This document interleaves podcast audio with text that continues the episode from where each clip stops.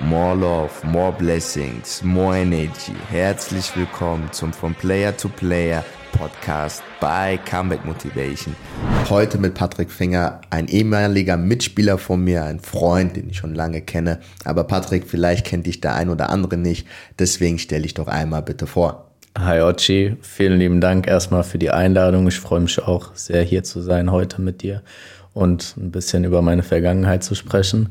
Wie du schon gesagt hast, ich bin der Patrick, bin 21 Jahre alt, komme aus Riedstadt, das liegt im Kreis Groß-Gerau und ja, möchte heute einfach ein bisschen über die Vergangenheit von mir bei der Eintracht und auch bei Darmstadt 98 mit dir gemeinsam sprechen. Ja, sehr nice, Patrick. Ähm, warum finde ich das so toll, dass du hier bist? Du hast einen außergewöhnlichen Weg genommen. Ähm, ich glaube, die meisten wissen das. Ich weiß es auf jeden Fall, weil ich ihn auch irgendwo ein bisschen auch begleitet habe. Du bist ein talentierter Fußballer, hoch veranlagt, hast eine super Technik, bist vom Mindset her auch ein aggressiver Spieler. Patrick, wann hast du angefangen, Fußball zu spielen? Ich habe mit circa fünf Jahren angefangen, Fußball zu spielen, bei mir im Heimatort SKG Erfelden. Ähm, ja, ich habe zusammen mit meinem Papa praktisch dann für meinen Jahrgang die neue Mannschaft gegründet und bin dann so zum Fußball gekommen. Ach so, also dein Papa ist auch Fußballfanatiker. Mein Papa ist ein sehr großer Fußballfanatiker, auch riesen Eintracht Frankfurt-Fan und er hat so meine ersten Schritte auf meinem Weg zum Fußball begleitet. Ja, cool. Das wusste ich gar nicht. Aber der war immer wieder mal bei den Spielen da, gell? Mein Papa oder meine Eltern, äh, tatsächlich beide, Mama und Papa, waren eigentlich bei jedem Spiel, egal ob Heim- oder Auswärtsspiel, ähm, und haben mich da immer supportet und unterstützt, wofür ich auch sehr, sehr dankbar bin. Ja, geil. Ja, ich habe die auch immer wieder mal gesehen, wenn wir gespielt haben. Ja. Cool. Patrick, du bist im NLZ gewesen. Ähm, welches NLZ war das erste, das du besucht hast? Ähm, heute kann man sagen, Darmstadt 98. Damals, als ich bei Darmstadt gespielt habe, das war von U12 bis U14. Da war Darmstadt noch kein, kein zertifiziertes Nachwuchsleistungszentrum, aber man, man konnte trotzdem Darmstadt oder man hatte Darmstadt schon auf dem Zettel damals. Und genau, also mit elf Jahren bin ich, bin ich dann zu Darmstadt gewechselt und das war dann, das waren meine ersten Schritte im Nachwuchsleistungszentrum. Wie kam es zu diesem Wechsel zu Darmstadt? Ich bin, also da musste ich ein bisschen weiter ausholen, ähm, als ich in Erfelden drei, vier Jahre Fußball gespielt habe mit meinem Papa. Als Trainer bin ich dann zu Viktoria Griesheim gewechselt. Vielleicht kennen ja, klar, einige kenn die Mannschaft der Hessenliga. genau. Ähm, ein sehr guter Verein, gerade für Jugendspieler und ähm, habe dann dort zwei Jahre gespielt. Und mein Trainer in Griesheim ist dann nach Darmstadt gewechselt und ähm, hatte mich gefragt, ob ich mir das vorstellen könnte, mitzukommen. Und so hat sich das Ganze dann entwickelt, dass ich dann bei Darmstadt angefangen habe, Fußball zu spielen. War das von der Fahrt, von dem Fahrtweg von dir aus ein bisschen weiter entfernt oder hat das eigentlich alles ganz gut gepasst? Also Darmstadt ist eine gute halbe Stunde von meinem Elternhaus entfernt und unser Glück war, ähm, dass zwei, drei Spieler aus der Ecke noch dort waren und man dann, das kennen bestimmt einige, eine Fahrgemeinschaft gebildet haben. Und so ist jeder Elternteil dann eins, zweimal oder ja, einmal die Woche ins Training gefahren. Von daher hat sich das ganz gut ausgeglichen. Hm, sehr interessant. Toll. Du bist ja dann bei Darmstadt 98 gewesen. Wie hast du die Zeit als junger Fußballer in Darmstadt wahrgenommen? Ja, also es war eine, war eine sehr, sehr schöne Zeit. Ähm, viele Freunde damals auch dazu gewonnen. Ähm, ein oder mit einem bin ich heute noch sehr gut befreundet. Ähm, an der Stelle Grüße an Alessio Denunzio, falls er das hören sollte. Geil, geil, Alessio Bollow an dich. wow. ähm, genau. Und die Zeit war, war sehr, sehr cool. Ähm, ich glaube, dass damals der Leistungsdruck noch nicht so hoch war, wie er heute vielleicht in der U12 schon ist. Ähm, und als 11, 12, 13-Jähriger nimmst du das auch gar nicht so wahr neben der Schule, dass es eigentlich ein enormer, ähm, ein enormer Aufwand ist. Von daher hatte ich da einfach Riesenspaß, dass ich mich auch Tag für Tag bei so einem Verein verbessern konnte und habe die Zeit einfach genossen und all das, was ich mitnehmen konnte, mitgenommen.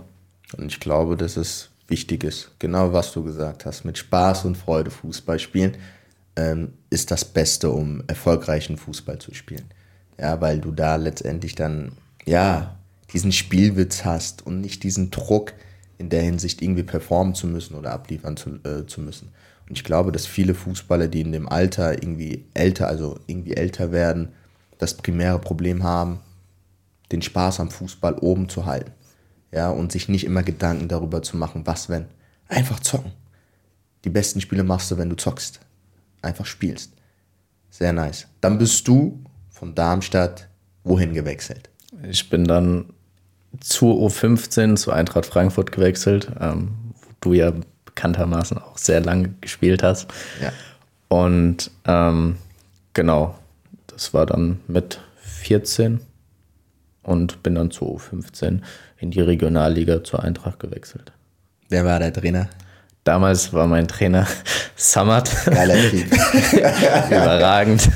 Also ein sehr, sehr sehr, sehr lieber Mensch und ähm, auch ein sehr geiler Trainer. Ich konnte einiges mitnehmen von ihm und war eine überragende Zeit bei ihm das Jahr. Wie ist der Kontakt damals zur Eintracht Frankfurt entstanden? Der Kontakt, der war schon zu der Zeit, als ich zu 12 nach Darmstadt gewechselt bin. Ähm, also der war schon länger, also hat schon länger bestanden. Ähm, die Eintracht wollte mich, glaube ich, für die U12, U13 oder U14 schon holen. Ähm, da war mir dann im, ja, im engeren Austausch ähm, mit Habil Missimi. Ähm, ja. Geiler Typ. Ja. Ähm, und so ist das dann eigentlich jährlich gewesen, dass man sich zusammengesetzt hat und darüber gesprochen hat, ob jetzt der richtige Schritt ist, ähm, um zur Eintracht zu wechseln. Ähm, ich mich aber immer dagegen entschieden habe, ähm, weil ich fand, dass für meine Entwicklung besser gewesen ist, erstmal in Darmstadt zu bleiben. Und wenn ich in der U13 zur Eintracht gegangen wäre, hätte mir auch keiner garantieren können, dass ich Fußball spiele. Und meine Ansicht war, so viel Fußball spielen ähm, zu wollen, wie ich halt kann. Und ähm, deshalb bin ich dann ja, als dann die U14 knapp zu Ende war, äh, die Saison zu Ende war, habe ich dann entschlossen, äh, zur Eintracht zu wechseln. Du bist ja dann letztendlich in diesem ganzen NLZ-Konstrukt bei der Eintracht gewesen, auch mehrere Jahre. Und ich habe dich da ja auch kennengelernt und ähm, auch deine Spielweise kennengelernt und dich auch als Typ kennengelernt. Du warst im Internat dort.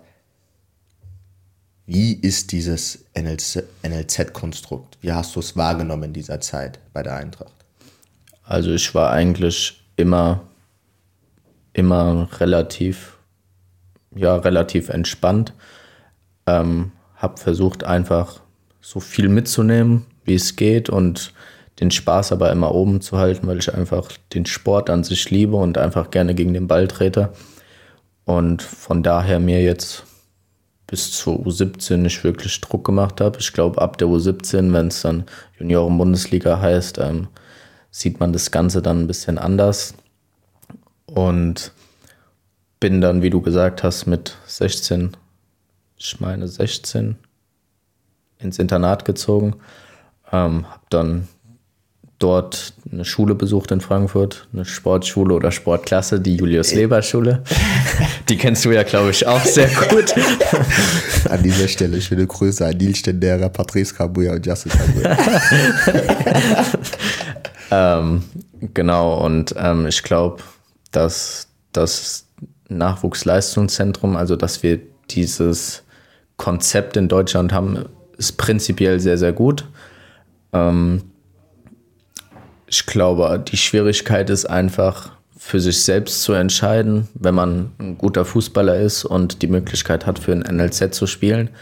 Ähm, die Schwierigkeit, den passenden Zeitpunkt zu finden, wann wechsle ich jetzt ins Nachwuchsleistungszentrum, weil viel mehr Aufwand dahinter steckt, als wenn ich jetzt bei mir äh, zu Hause im Verein spiele. Du hast mehr Training, du hast mehr Fahrtweg, ähm, du hast am Wochenende viel mehr Aufwand, du musst deine Schule nebenher machen, ähm, was ich übrigens an jeden jüngeren Zuschauer sagen kann, dass das sehr, sehr wichtig ist und ähm, dass das jeder bitte auch ernst nehmen soll. Und glaube daher, dass das, oder ich bin froh, dass wir in Deutschland dieses Konzept NLZ haben ähm, glaube aber, dass die Schwierigkeit für jeden einzelnen jungen Fußballer ist, den richtigen Zeitpunkt zu finden, zu wechseln, weil nicht jeder mit Doppeltbelastung Schule und Fußball klarkommt. Und zumal du wenig Zeit hast für Freunde, vielleicht eine Freundin. Ähm, genau. Ich gebe dir vollkommen recht, Patrick. Hast du auch überragend gesagt. Ähm, der Aufwand, den man selbst betreiben muss in dieser Zeit, ist enorm.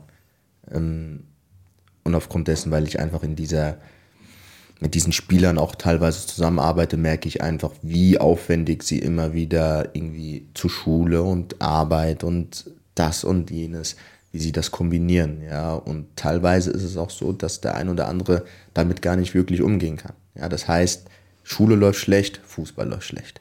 Fußball läuft schlecht, Schule läuft gut. So Sachen, dass es nicht immer einfach ist. Und der Zeitpunkt, der, den richtigen Zeitpunkt zu finden, ist elementar wichtig. Wie würdest du definieren, wann ist der richtige Zeitpunkt? Genau, das ist die, glaube ich, die große Frage, wann der richtige Zeitpunkt ist. Ich glaube, pauschal gibt es da keine Formel für oder keine richtige Aussage. Ähm, das muss jeder, jeder selbst wissen. Meine Familie oder mein Elternhaus, meine Eltern waren dann ähm, großer Teil von mir. Die haben mir immer die, die Entscheidung überlassen, äh, welchen Weg ich jetzt gehe oder welchen Weg ich weitermache. Ähm, und ich glaube, dass da ein guter Austausch mit Familie, Freunden, ähm, vielleicht auch alten Trainern, ähm, ich habe auch viel mit alten Trainern gesprochen, ähm, ein guter Weg ist, den richtigen Zeitpunkt zu finden. Und halt vielleicht einfach so ein Zukunftsdenken zu haben, dass man, man weiß ja, wenn man auf dem Gymnasium ist, was dann irgendwann in der Q- und in der E-Phase auf einen zukommt. Ähm, oder wenn du jetzt nach der Grundschule direkt auf ein Gymnasium wechselst, ist das ja anspruchsvoller, wie wenn du jetzt auf eine integrierte Gesamtschule oder auf eine Realschule wechselst. Ähm, dass man da einfach ein bisschen in die Zukunft schaut und guckt, ähm, inwieweit kann ich da diese Belastung oder diese Doppeltbelastung ausführen. Super gesagt. Ganz wichtiger Faktor, mit den alten Trainer sprechen. Muss ich eingestehen, habe ich auch sehr, sehr oft gemacht, wenn es irgendwie darum ging, wechsle ich oder wechsle ich nicht. Ähm, oder auch zum Beispiel nach Alzenau bei mir in der Regionalliga Südwest. Äh, was mache ich dann? So. Oder andere Momente habe ich gerne Trainer, ehemalige Trainer zu Rat gezogen, die mich einfach schon länger kennen und auch besser kennen. Und das ist immer ein ganz guter Ratschlag. Und ich glaube, man sollte immer, immer, immer selbst entscheiden. Ja, man kann Ratschläge einholen, das ist auch erforderlich, um vielleicht auch mal andere Perspektiven gehört zu haben. Aber entscheiden musst du am Ende immer selbst. Weil ich sage es immer wieder, sonst gehst du einen Weg, den du eigentlich gar nicht gehen wolltest. Und das können, kann dann zum Höllentrip werden. Definitiv. Genau, also ich glaube, wie du es gesagt hast, mit, mit den alten Trainern gerade, ähm, die sind ja meistens ein bisschen älter als einem selbst. Und ich sage immer, dass in vielen Teilen im Leben Lebenserfahrung ähm, sehr, sehr wichtig ist und einfach ähm, ja, ältere Menschen als man selbst andere Dinge von außen besser beurteilen kann als man selbst. Man sieht vielleicht im ersten Moment, oh, Eintracht Frankfurt Mainz 05, Hoffenheim klopft an der Tür, ähm, da möchte ich unbedingt spielen. Aber was sich dahinter verbirgt, kann man vielleicht als 13-, 14-Jähriger noch nicht selber sehen. Mhm. Ähm, daher ist es wichtig, dass man da einfach Unterstützung hat. Ja, super gesagt.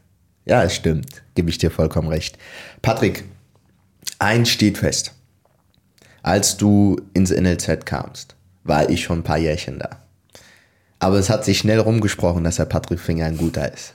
Und ich habe mir dann deine Spiele angeguckt und du bist wirklich gut.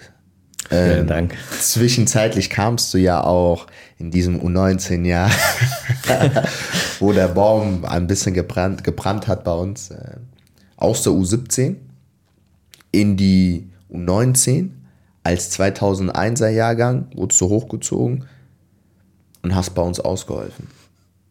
Wie war es da für dich damals?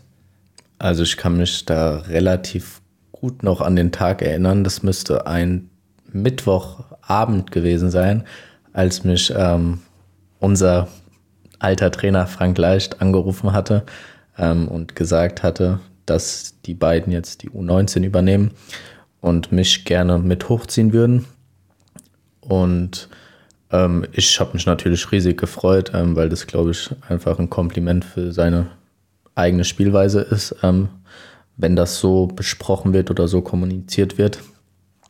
Das Einzige, was da in meinem Kopf war, zu derselben Zeit ist die U17, also meine eigentliche Mannschaft, nach Amerika geflogen, um den Dallas Cup dort zu spielen. Ah, okay, verstehe. Ähm, und das war so ein bisschen schade einfach für meine Lebenserfahrung, die ich hätte noch mitnehmen können in Amerika, weil man, weil ich glaube, da lernst du einfach einiges. lernst du so viel, Du kennst das ja auch. Ich ja. glaube, du warst bestimmt mehrmals. Na, ich war tatsächlich einmal in Dallas, aber es war überragend. Ja, also es ist eine sehr, sehr geile Zeit dort. Ähm, wirklich, hat wirklich immer Spaß gemacht. Und ja, aber für mich war im Vordergrund meine Entwicklung und der Weg weiter nach oben. Deshalb gab es für mich eigentlich nichts wirklich zu überlegen, dass ich äh, gerne bei euch dann in der U19 spielen würde. Und donnerstags abends war dann mein erstes Training mit euch und samstags ging es dann schon zum ersten Spiel nach Wiesbaden. Ja. Oh, auswärts, gell? Genau, falls oh, du dich erinnerst. Ja, ja. ja. das war auch sehr, sehr krass. Aber ich will, ich will noch viel mehr jetzt so ein bisschen hinterfragen. Wie war der erste Kontakt so mit den Jungs damals? Wie hast du das wahrgenommen? Wie hast du mich wahrgenommen? Das würde mich echt interessieren. Genau, also wie ich gesagt habe, nach dem Anruf mittwochs war donnerstags abends dann mein erstes Training. Ähm, ich natürlich super aufgeregt gewesen, ähm, super nervös, ähm, weil es einfach schon zwei bis drei Jahre Unterschied ja, waren. Ja. Ähm, und das merkt man halt im Jugendbereich. Ich bin jetzt auch nicht der äh, größte und ähm, breitest gebautete Spieler, den es gibt. Also ich bin relativ schmächtig gewesen damals und war dann sehr nervös. Ähm, ja, aber um jetzt auf dich zu sprechen zu kommen, ich glaube, du hast mir am beim ersten Training ähm, ja einfach so ein bisschen die Nervosität genommen. Ähm, ich glaube, dass du das jetzt, das sieht man ja heute, wie du mit jüngeren Menschen umgehst, ähm, das gut gemacht hast. Und ja, du hast mir einfach ein super Gefühl gegeben. Oh, Lord, ähm, ich habe da gleich vielleicht noch eine kurze Story, äh, die ich über dich erzählen kann. das ist jetzt aber nicht geplant. Aber ähm, raus. Ähm, ja, genau. Also das war, war so mein erster Eindruck. Ähm, dadurch, dass ich ja die beiden Trainer, Frank Leicht und Jan Fieser, kannte von der U17, ähm, ja, hat es gut gepasst, aber ich habe mich bei euch allen eigentlich immer gut aufgehoben gefühlt und ich hatte persönlich das Gefühl auch, wenn wir zusammen gespielt haben, egal ob es jetzt Pokal war oder in der Liga, ähm, dass ihr so ein bisschen vor mir standet und praktisch, wenn jetzt irgendwie was mit den Gegnern gab, mich verteidigt habt einfach. Ähm, und ja, also da war ich damals sehr, sehr dankbar und auch froh, dass es so gelaufen ist ähm, weil es mir einfach einfacher gemacht wurde, die Zeit bei euch anzukommen. Und ja, habe mich ja dann leider vier, fünf Wochen später verletzt ähm, und konnte dann nicht mehr die Saison zu Ende mit euch spielen. Ähm, genau. Aber Patrick, ich muss dazu sagen, ich wusste ja, dass du irgendwie ein geiler Kicker bist. Im NLZ warst du immer wieder in der, bei der Nationalmannschaft in den verschiedenen Jahrgängen. Und wir wussten einfach, dass wir Qualität brauchen. Aber wir brauchen die Qualität sofort. Somit war mir im Umkehrschluss aber auch äh, klar, der Junge muss sofort funktionieren. Und wie funktioniert ein Spieler, der vielleicht etwas jünger ist, in einer Mannschaft, wenn er sich wohlfühlt? Und ich glaube, das ist immer mein Credo gewesen. Überleg selbst, wenn du der Spieler wärst, wie würdest du dich fühlen? Egal wer jetzt da war, beim Probetraining oder sonstiges, ich war immer der Erste, der zu denen gegangen ist und ihm ein bisschen die, die Nervosität versucht hat zu nehmen. Ob Alessandro Albanese oder sonstiges. weil ich glaube, dass es einfach dieses Teamgefüge ausmacht und das ist, ist ja Mannschaftssport. Ja, und ähm, gegen SVW in Wiesbaden haben wir dann auch ein geiles Spiel gemacht, haben gewonnen, wenn mich nicht alles 1-0. 1-0 auf dem Hallberg und es war unheimlich kalt und alles drum und dran. Und da werde ich auch nicht vergessen, da ist mir auch was Schlimmes passiert. Ich habe äh, einen Ball gegen einen Hoden bekommen, der hat sich damals verdreht. ja, das, stimmt, ja. stimmt.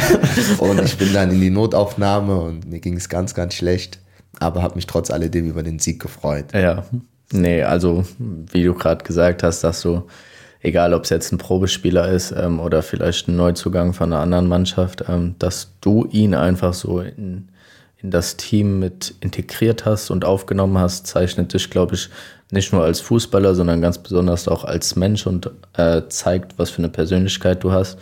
Ähm, ja, ich kann es nur nochmal sagen. Große Dankbarkeit für damals, äh, wie du mich aufgenommen hast oder ihr mich alle aufgenommen habt. Ähm, es hat es mir einfach enorm leichter gemacht, meine Leistung abzurufen. Das freut mich. Das freut mich sehr. So, Patrick, jetzt sind wir mal kurz geswitcht zu 19, weil die U19, das ist ja so die Geschichte generell ist geisteskrank. Aber gehen wir nochmal zurück. Wir haben ja über die Nationalmannschaft jetzt kurz mal gesprochen gehabt. Wie war es zu wissen, okay, ich bin jetzt eigentlich in den verschiedenen Jahrgängen, wo ich bin, immer in der Nationalmannschaft gewesen? Was für ein Gefühl war das? Weil ich habe auch immer wieder, Facebook war ja damals ganz, ganz stark, habe ich immer gesehen, unsere Nationalspieler, da war der Patrick Finger mit seinem Bild immer dabei in den verschiedenen Jahrgängen oder Lehrgängen. Deswegen, wie war das? Weil ich, ich selbst hatte noch nicht die Erfahrung gehabt. Wie war das in der Nationalmannschaft zu sein? Also ich kann ja gerne mal von Anfang an ausholen. Ähm, ja, zur Nationalmannschaft oder der erste Kontakt zur Nationalmannschaft beginnt ja ähm, mit der jeweiligen Landesauswahl. Bei uns jetzt in dem Fall ist es die Hessenauswahl. Ähm, da hat man dann als U14-Mannschaft, ähm, ich meine in Bad Blankenburg ist das Turnier, ähm, das nennt sich DFB-Sichtungsturnier und da sichtet dann halt die U15-Nationalmannschaft das erste Mal. Und da hat man die Chance, sich zu zeigen. Und damals war es eben so, dass wir mit der Hessenauswahl ähm, dieses Turnier gewonnen haben. Und ich zu der Zeit noch Spieler von Darmstadt 98 war, aber der Übergang dann zur Eintracht in diesem Sommer stattfand. Und ich wenn ich mich recht erinnere, wusste ich nach dem Turnier auch nicht so recht, ob ich eine Einladung erhalten würde für die Nationalmannschaft oder nicht. Und war dann zur Sommerpause eine Woche bei meiner Oma ähm, und habe dann irgendwann abends einen Anruf von meinen Eltern aus dem Urlaub bekommen, dass sie gerade eine E-Mail vom DFB bekommen haben äh, und mein Name auf der Liste steht zu einem Lehrgang. Das war dann so ein viertägiger Trainingslehrgang und da konnte ich mich dann das erste Mal beim DFB präsentieren. Und in der U15 von der Nationalmannschaft ist es so, dass du eine Saison lang, also sagen wir mal vom August, September bis April, Mai, ähm, immer verschiedene Trainingslehrgänge hast. Du hast noch keine Spiele. Ähm, und Ende Mai, also der Abschluss von der Saison, hast du dann zwei Länderspiele, meistens gegen Holland. Das sind deine ersten Länderspiele praktisch. Und vor den Länderspielen ähm, gab es nochmal so ein finales Turnier, wo der finale Kader dann praktisch ähm, zustande kommt. Da hat man als U15-Nationalmannschaft bei den U16, ja, U16-Sichtungsturnier für die ältere Nationalmannschaft mitgespielt. Und da wurde ich zu eingeladen ähm, und ja, hatte dann das große Glück, nach dem Turnier eine Einladung für das erste Länderspiel zu kriegen und durfte dann direkt auch im ersten Länderspiel äh, angreifen als Linksverteidiger. Und ja, also dieses Gefühl vom ersten Länderspiel, ähm, ich glaube, das wird man so im Leben nicht mehr kriegen, ähm, weil da geht dir alles durch. Also mhm. Aufregung, Freude. Ähm, du bist einfach stolz, äh, den Adler auf der Brust zu tragen. Und ja, dann geht das Ganze halt in der U16, U17, U18 so weiter. Nur eben nicht mehr nur Trainingslehrgänge, sondern mit Länderspielen. Also da spielt man gegen Italien, Tschechien. Du hast auch ein Turnier in Portugal zum Beispiel in der U16. Ähm, und ja, das Gefühl einfach als Teil der Nationalmannschaft dich sehen zu können, war immer, war immer überragend, ähm, weil du zählst ja irgendwo zu den besten Spielern aus deinem Jahrgang in ganz Deutschland. Und ich glaube, dass es einige sind. Ähm, von daher war das immer ein überragendes Gefühl. Das glaube ich dir. Das glaube ich dir. Und deswegen, und das sieht man letztendlich auch, ähm, wie du Fußball gespielt hast. Ja, ähm, ich glaube, ein Nationalmannschaftsspieler weiß, dass er gewisse Qualitäten hat. Und so hast du auch letztendlich auch auf dem Platz dann gespielt. Meiner Meinung nach. Weil, nochmal zurück zu dieser U19, ein U17-Spieler spielt nicht so, wie du gespielt hast in der U19. Normalerweise. Abstiegskampf. Teilweise zwei bis drei Jahre ältere Spieler. Druck von außerhalb. So spielt normalerweise kein U17-Spieler. Ja? Und ich glaube aber, dieser Status auch Nationalmannschaft und alles, was du da schon ähm, erlebt hast, hat dir da trotzdem alles, äh, alles in einem, aber auch ein bisschen Mut gegeben zu wissen, hey, ich kann das wuppen.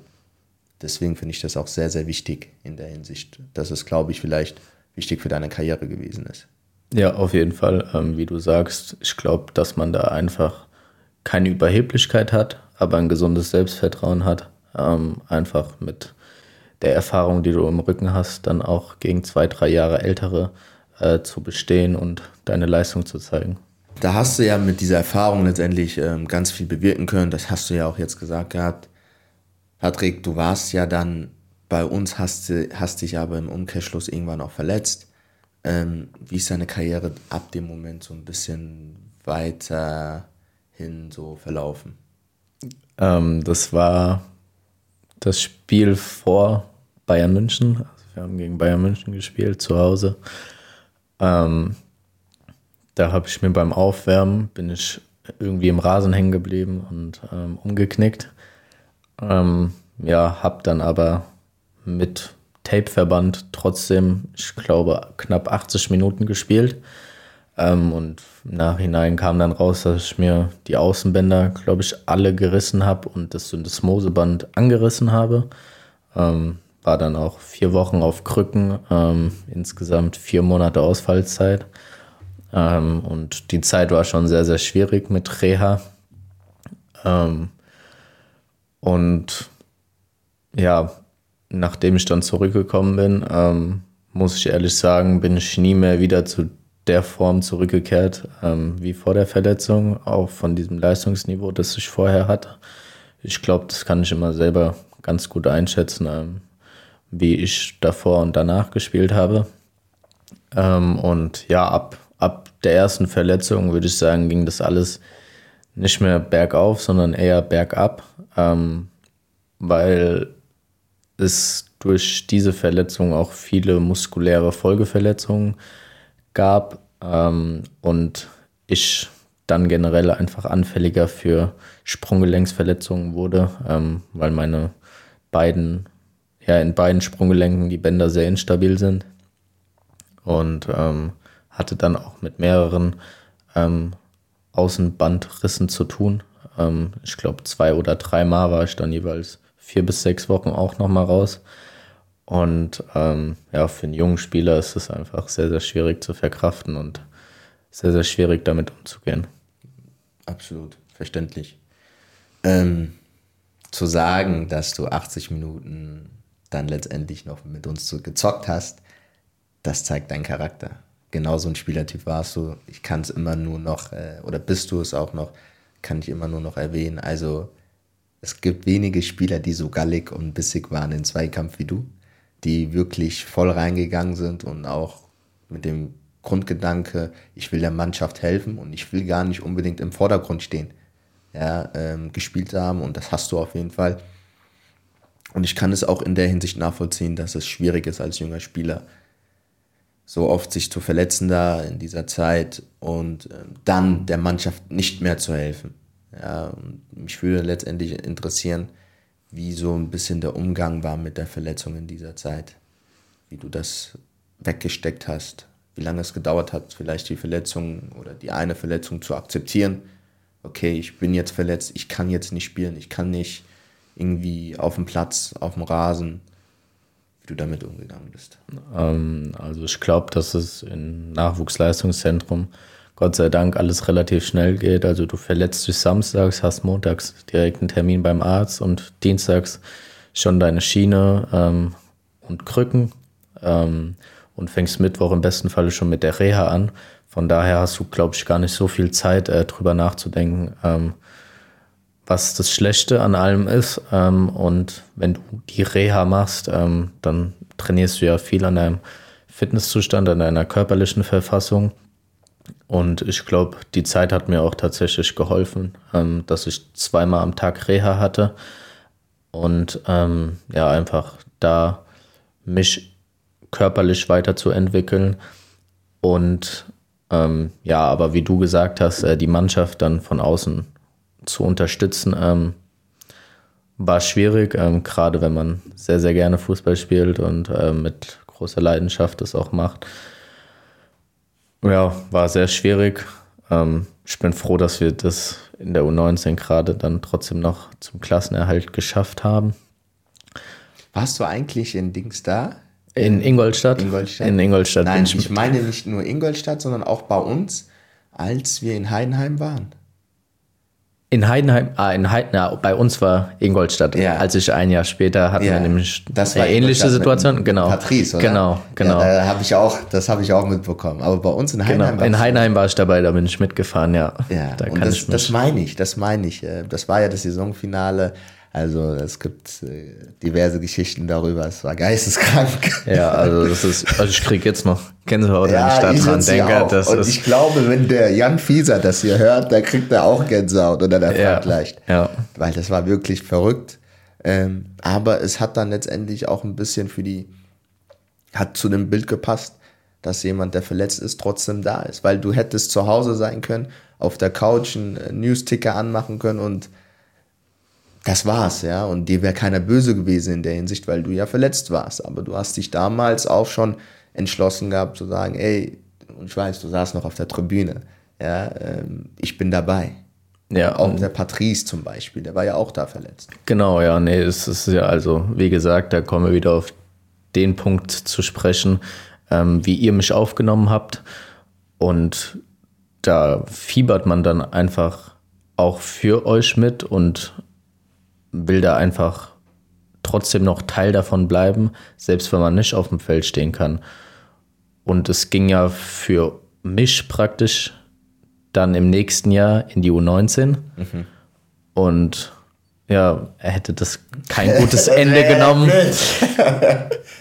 Das wäre Ja. blöd, wenn wir dann abgestiegen wären. Genau, und ich meine, in dem Spiel waren wir ja kurzzeitig, ich glaube, es stand 3-1, kann das sein? Mhm. Da Abgeschrieben, also wir waren Wir schon waren weg. Raus.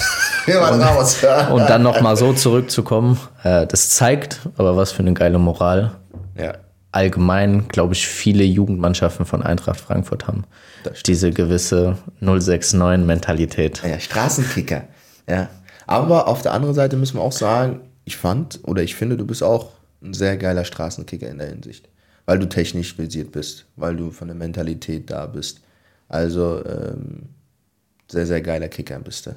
Vielen Dank. Ja, ich zock einfach gerne. Mhm. Ich äh, bin nicht so der Fan von langen Bällen, sondern eher vom Kurzpassspiel und nicht mal unbedingt von äh, 1 gegen 1 Situationen, sondern einfach schnell mit 1, 2, 3 Kontakten Fußball spielen. Und daher. Was ich aber nicht so richtig verstanden hatte, Patrick. Du hast bei uns auf der 10 gespielt. Oder auf der 6 oder auf der 8. In der Nationalmannschaft hast du aber auch teilweise links hinten gespielt. Was für eine Position hast du? Was hast du denn jetzt eigentlich? Also für mich oder für mein näheres Umfeld bin ich ein zentraler Mittelfeldspieler, zentrale Offensive mit zentrales offensives Mittelfeld. Ähm, in der Nationalmannschaft habe ich durchweg Linksverteidiger gespielt. Das hat sich damals einfach so entwickelt gehabt bei den ersten Lehrgängen, dass man mich als Linksfuß dort ausprobiert hat und das hat eigentlich ganz gut funktioniert. Und von daher hat die Position mir aber auch Spaß gemacht, weil du hast das komplette Spiel vor dir und kannst marschieren nach vorne zurück. Du kennst das ja gut als rechter Außenverteidiger. ja, aber für mich bin ich äh, ganz klar ein zentraler Mittelfeldspieler. Ja, und ich finde es krass, jetzt mal darüber nachzudenken. Wir sind in der Nationalmannschaft. Wir haben eigentlich einen Zehner, den wir aber links hinten agieren lassen. Irgendwo in Deutschland muss es doch eigentlich jemanden geben, in deinem Jahrgang damals, der auch linker Verteidiger, aber von der richtigen Position aus war, der aber dann jetzt vielleicht nicht links hinten eingesetzt worden ist, weil wir den Patrick Finger dort hatten. Krass. Ja, wenn man das, das so überlegt, gibt es ja nicht nur Eintracht Frankfurt als Nachwuchsleistungszentrum, sondern viele andere Mannschaften. Und ja, ich würde einfach sagen, dass ich mich da durchgebissen habe mhm. äh, durch die Konkurrenz, weil Nationalmannschaft sagt ja nationale Ebene, ganz Deutschland. Und da wird ja nicht nur ich eingeladen als linker Verteidiger, sondern viele andere. Und ja, habe den, sagen wir, ähm, den Konkurrenzkampf angenommen. Ja, definitiv. Und das ist auch, ich ziehe meinen Hut. Ist nicht einfach. Weil du hast dann wirklich Leute, die haben die Abläufe drinnen. Die, die trainieren sie täglich, ja, und auf dem höchsten Niveau ja, und äh, schlagen ihre Flanken jedes Mal in den Übungen, nehmen den Ball mit der Brust an, zweiter Kontakt ist im Lauf und flanken dann und all diese Sachen. Sowas hast du ja theoretisch nicht im normalen Verein, ja, weil du auf einer ganz anderen Position agierst. Und da sich da durchzubeißen, das spricht für dich wirklich Hut ab. Vielen Dank. So, Patrick, du wolltest noch irgendeine Geschichte erzählen. Genau, äh, um kurz nochmal auf die U19 dann zu sprechen zu kommen, als, als so 17 Spieler hochgegangen bin. Wir hatten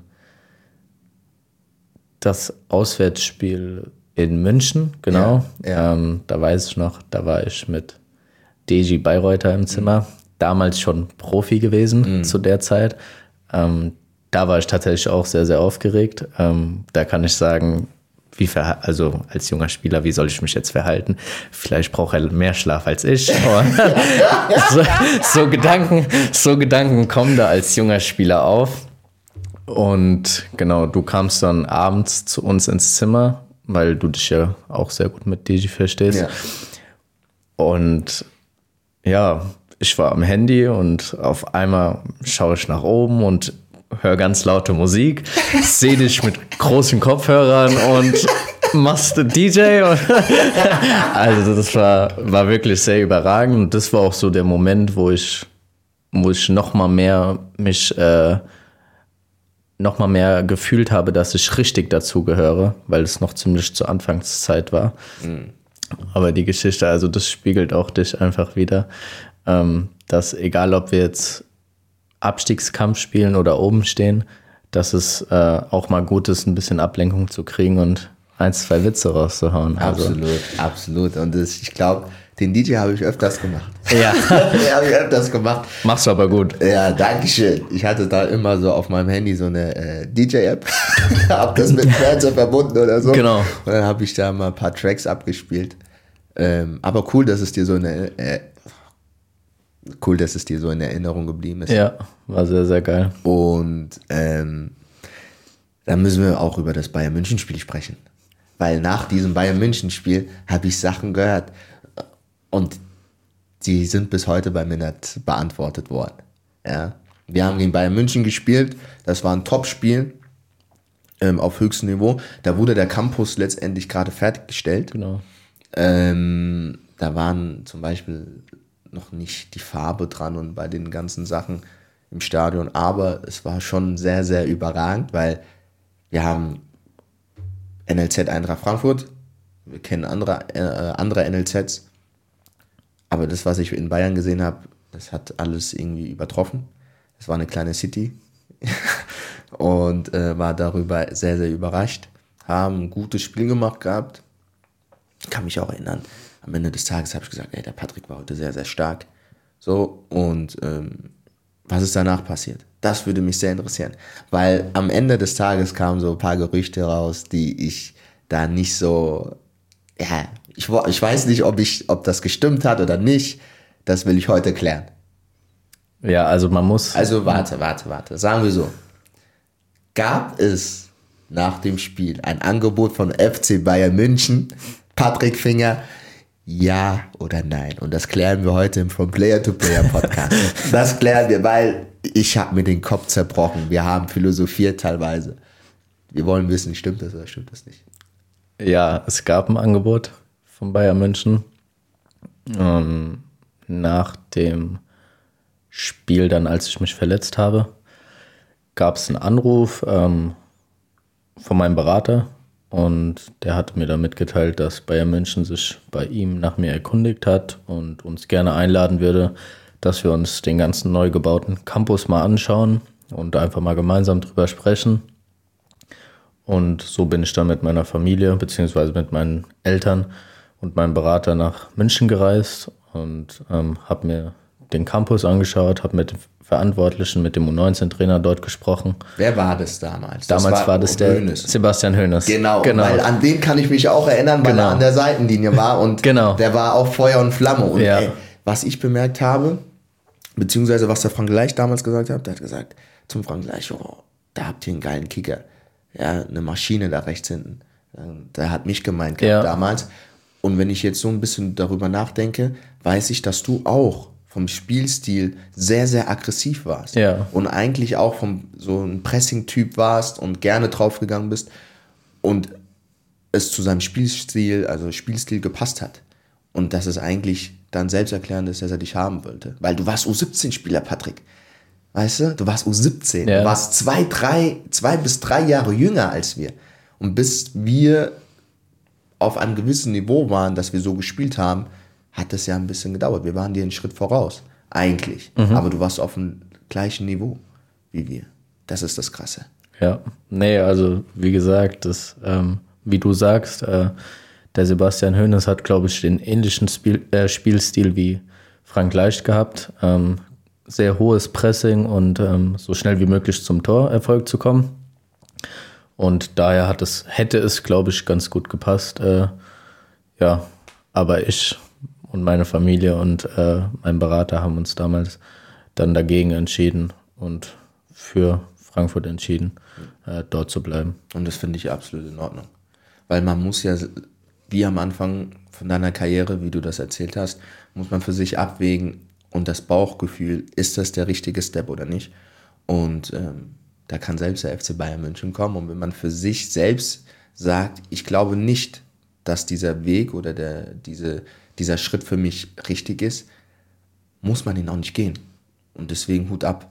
Nicht jeder kann sagen, er hat ein Angebot von FC Bayern München abgelehnt. Ja, da bin ich sehr, sehr stolz drüber. Ja.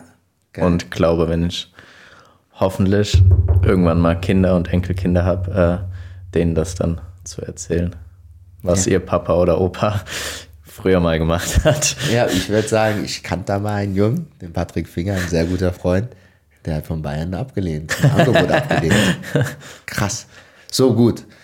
Patrick, dann haben wir jetzt diese Situation gehabt zu sagen, okay, du warst immer wieder mal verletzt und es war eigentlich alles ein bisschen zäh und mühsam. Du bist nicht mehr so einen Tritt gekommen als Fußballer ähm, im Jugendbereich.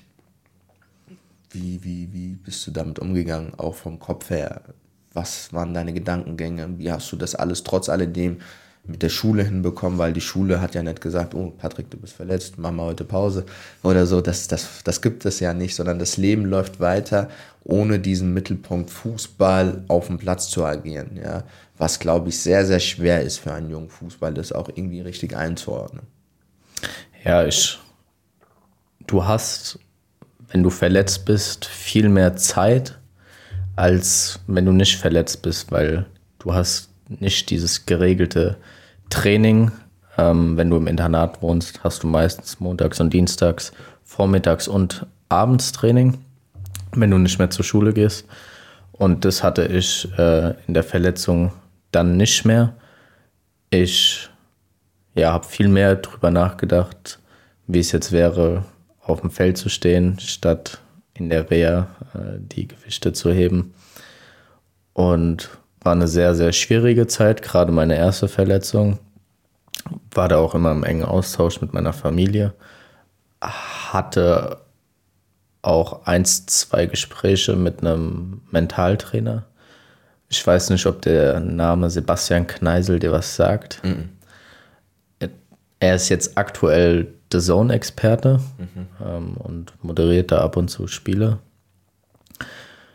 Aber die erste Zeit war, war sehr schwierig und du hast dann, glaube ich, das ist selbstverständlich, dass man Gedankengänge wie, ist es jetzt gerade noch der richtige Weg? Lohnt sich das Ganze überhaupt? Weil wenn du verletzt bist, spielst du nicht, du bist nicht, äh, du hast, die Scouts sehen dich nicht, die Profis sehen dich nicht. Und ja, also gerade die erste Verletzung war eine sehr schwierige Zeit. Das kann ich ähm, absolut, absolut nachvollziehen. Glaube ich auch. Ich muss zugeben, ich habe mich im Jugendbereich Gott sei Dank nie groß, großartig verletzt.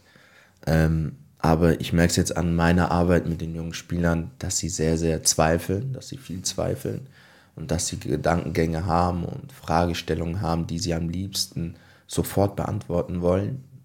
Aber es braucht halt eine gewisse Zeit. Du kannst nicht heute, wenn du dich verletzt hast, morgen diese Fragestellung beantworten, werde ich mal wieder so Fußball spielen wie früher. Das funktioniert nicht. Das braucht seine Zeit. Und das muss man halt verstehen und das ist alles ein Prozess. Und ich glaube, dass während einer Verletzung man trotzdem sehr, sehr viel mitnehmen kann. Diese Erfahrung, ich kann nicht spielen, ich möchte gerne spielen, ähm, ist sehr, sehr wichtig für einen jungen Fußballer. Und du entwickelst dich aber auch auf dieser Ebene so weiter, dass du das irgendwann mal im Leben gebrauchen kannst.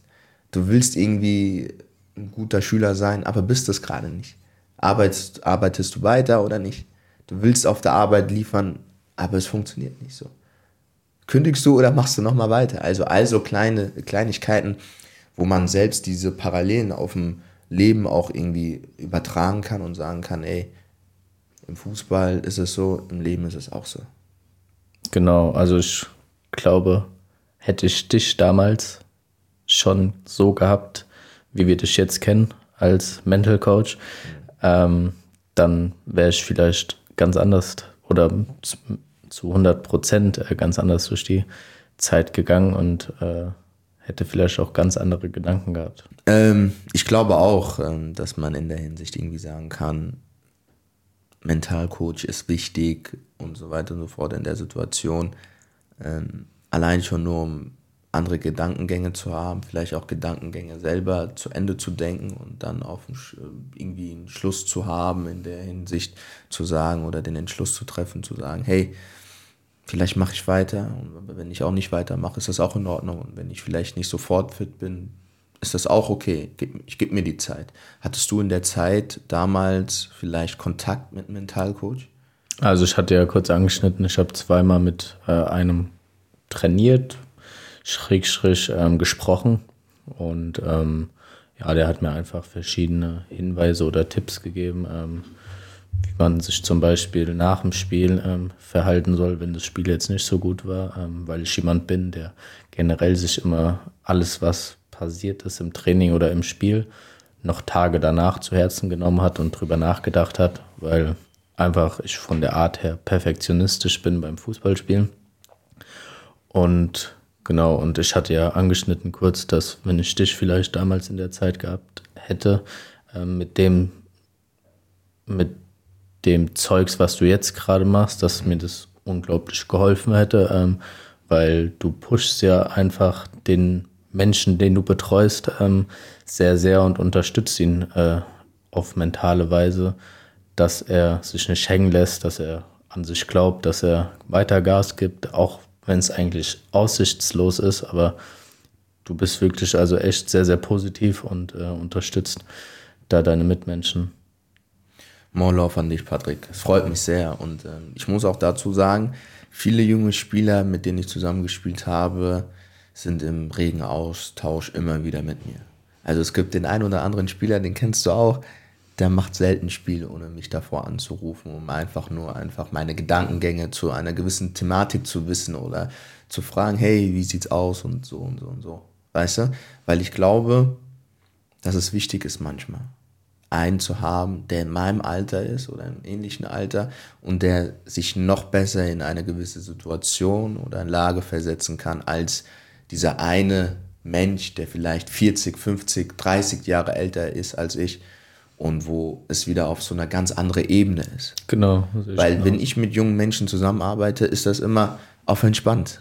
So, wir sprechen die gleiche Sprache, ich weiß, was der Gegenüber hat und kann es nachvollziehen, weil ich es im Umkehrschluss selbst erlebt habe. Ich kann immer nur sagen, diese sechs Wochen auf der Bank pendeln, vorm Frankreich, ich, ich bin ein anderer Mensch geworden. Ja. Und das Ding ist ja, wie gesagt, die Schule läuft trotzdem weiter. Du musst trotzdem Klausuren schreiben. Du kannst nicht sagen, hey, stopp, es läuft nicht im Fußball. So. Oder wenn Familienmitglieder krank werden, wie gehst du damit um als junger Spieler? Ich war in der U17 und da wurde jemand aus meiner Familie krank. Es wusste keiner. Ich habe es mit mir selbst ausgemacht. Weißt du?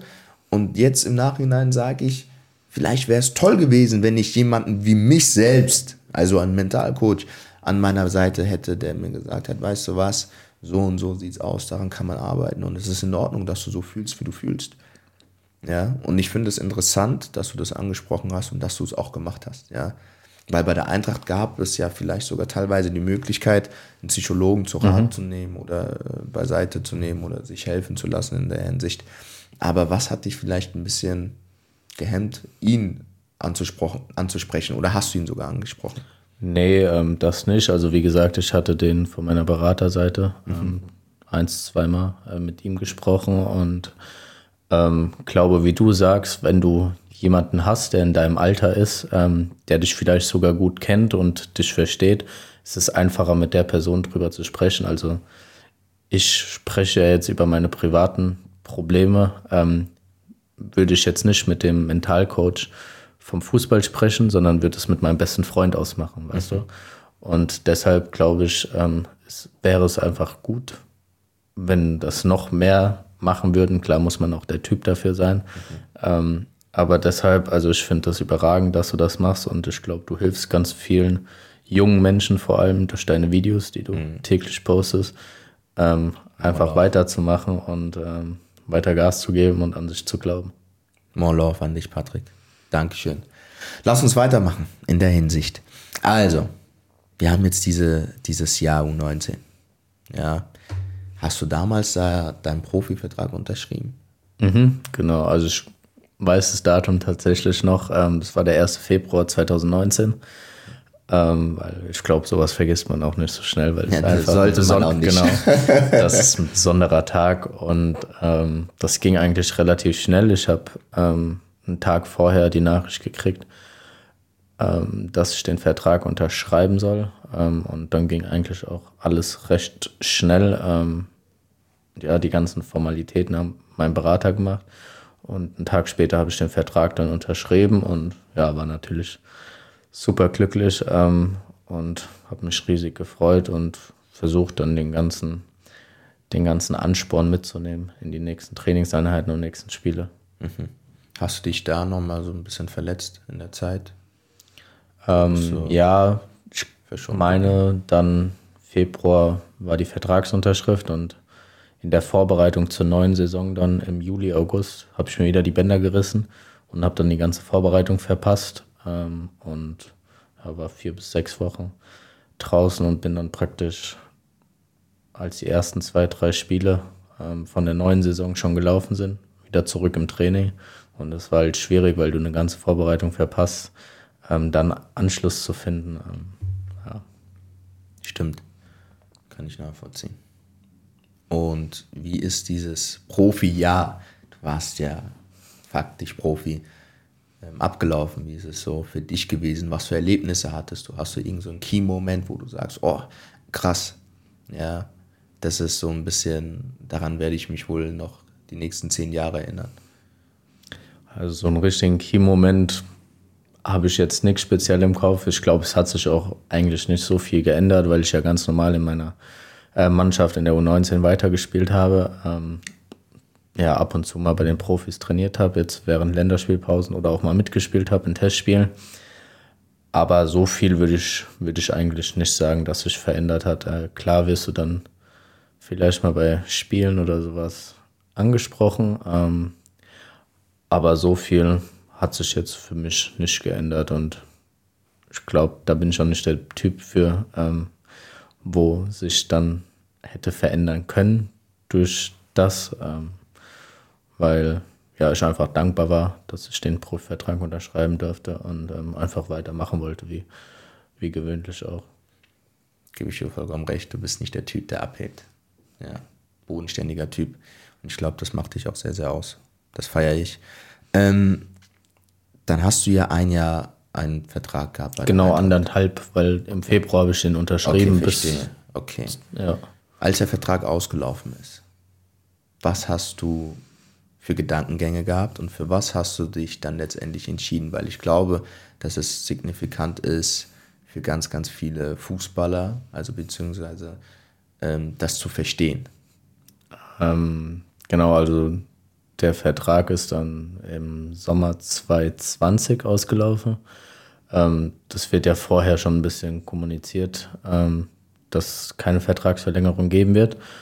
Ähm, und dann ist man da im regen Austausch äh, mit seinem Berater, der guckt, wo der Weg hingehen könnte zu einem neuen Verein. Ähm, ich war dann zweimal in Holland ähm, zu jeweils, ja, also bei zwei Vereinen, eine Woche dort, eine Woche dort, äh, zum Vorspiel praktisch. Also ich habe eine Woche mittrainiert und sogar ein Testspiel mitgemacht. Ähm, das hat beides nicht gepasst. Ähm, ja, von Vereinsseite nicht. Äh, von meiner Seite hätte ich es mir bei einem Verein vorstellen können. Und als ich dann zurück gewesen bin, ähm, habe ich dann den Entschluss gefasst, dass ich nicht weitermachen möchte. Klar hat man sowas vorher schon im Kopf, also das entscheidet man ja nicht über Nacht. Ähm, und habe das dann so mit meiner Familie kommuniziert und mit meinem Berater kommuniziert.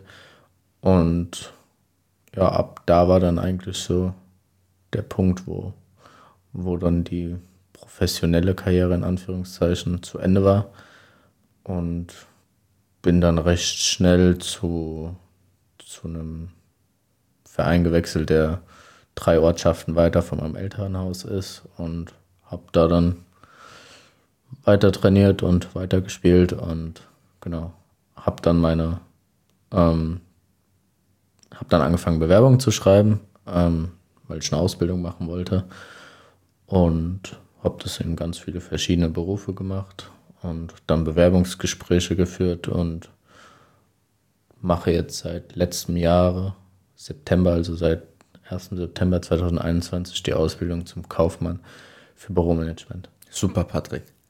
Ähm, ich glaube, das ist signifikant. Es wollen so viele junge Fußballer Profi werden oder Menschen, die Fußball spielen, Profi werden. Du warst Profi und hast dann letztendlich gesagt, wisst ihr was, es war toll. Ich bedanke mich für die Zeit und ich habe ganz, ganz viele Erfahrungen mitgenommen. Aber das ist nichts mehr für mich. Ich will nicht mehr auf professioneller Ebene spielen. Ich mache eine Ausbildung im Büro und ich bin happy. Und das sehe ich dir an. Du bist, glaube ich, echt glücklich. Zwar manchmal gestresst, aber das ist normal. Arbeitsleben im Fußball bist du genauso gestresst. Und ich würde gerne wissen, Patrick, würdest du dich noch mehr entscheiden, wenn dir die Frage gestellt werden würde, Profi oder Arbeitsleben? Also Stand jetzt ist meine Antwort Arbeitsleben. Mhm. Ähm, ich spiele ja nebenher trotzdem gerade weiter Fußball. Ähm, Props an SV 07 Geinsheim, oh, mein Verein. Oh, ähm, genau, also Stand jetzt oder meine Antwort jetzt ist ähm, Arbeitsleben, weil es gut kombinierbar ist ähm, mit dem Fußball trotzdem und ich trotzdem noch für die Zukunft andere Ziele im Fußball habe, vielleicht nicht selbst als Spieler, ähm, aber vielleicht wird man ja von mir hoffentlich irgendwann mal hören. Ja, geil.